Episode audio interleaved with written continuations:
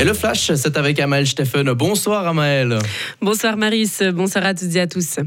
En cyclisme, l'étape reine du 76e Tour de Romandie a été remportée par Adam Yates. Le Britannique a dompté le parcours de Sion à Thion 2000 et prend le maillot jaune. Le meilleur Suisse est Gino Meder, classé à la 19e place. Sauf scénario peu probable, Adam Yates devrait remporter demain à Genève le Tour de Romandie pour sa première participation.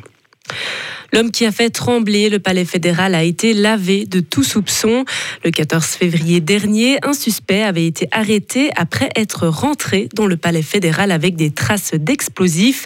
Il avait provoqué une grosse opération de police et l'évacuation des lieux, mais finalement, plus de peur que de mal. L'homme qui souffre de problèmes psychiques voulait seulement s'entretenir avec la ministre de la Défense, Viola Amerd, pour qu'elle annule son exclusion de l'armée. À Zurich, l'attente a commencé devant le Hallenstadion, car ce soir, on attend Barack Obama qui va venir pour la première fois en Suisse.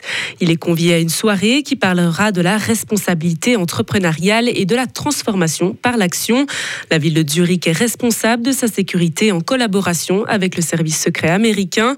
Un simple selfie avec l'ancien président des États-Unis coûte 2500 francs. Une attaque de drone a provoqué aujourd'hui un gigantesque incendie dans un dépôt de pétrole en Crimée, une région qui est annexée par Moscou.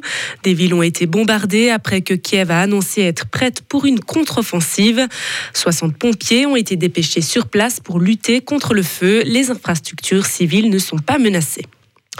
Un nouveau drame à cause d'une arme à feu s'est produit cette nuit aux États-Unis.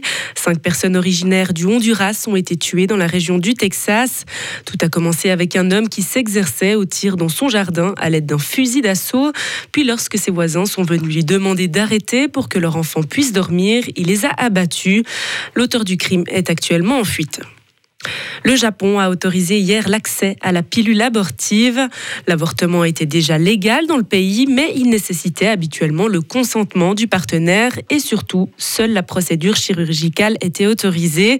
Mais après de longues discussions, le ministère de la Santé a finalement approuvé cette méthode qui permet de stopper le développement de la grossesse. C'est le point levé qu'environ 25 Afghanes ont déambulé aujourd'hui dans une rue de Kaboul en Afghanistan. Elles ont manifesté contre une éventuelle reconnaissance internationale du gouvernement taliban et contre la violation des droits des femmes. Une réunion sur l'Afghanistan organisée par l'ONU aura lieu lundi et mardi à Doha. Et on termine avec un héros de la Méditerranée.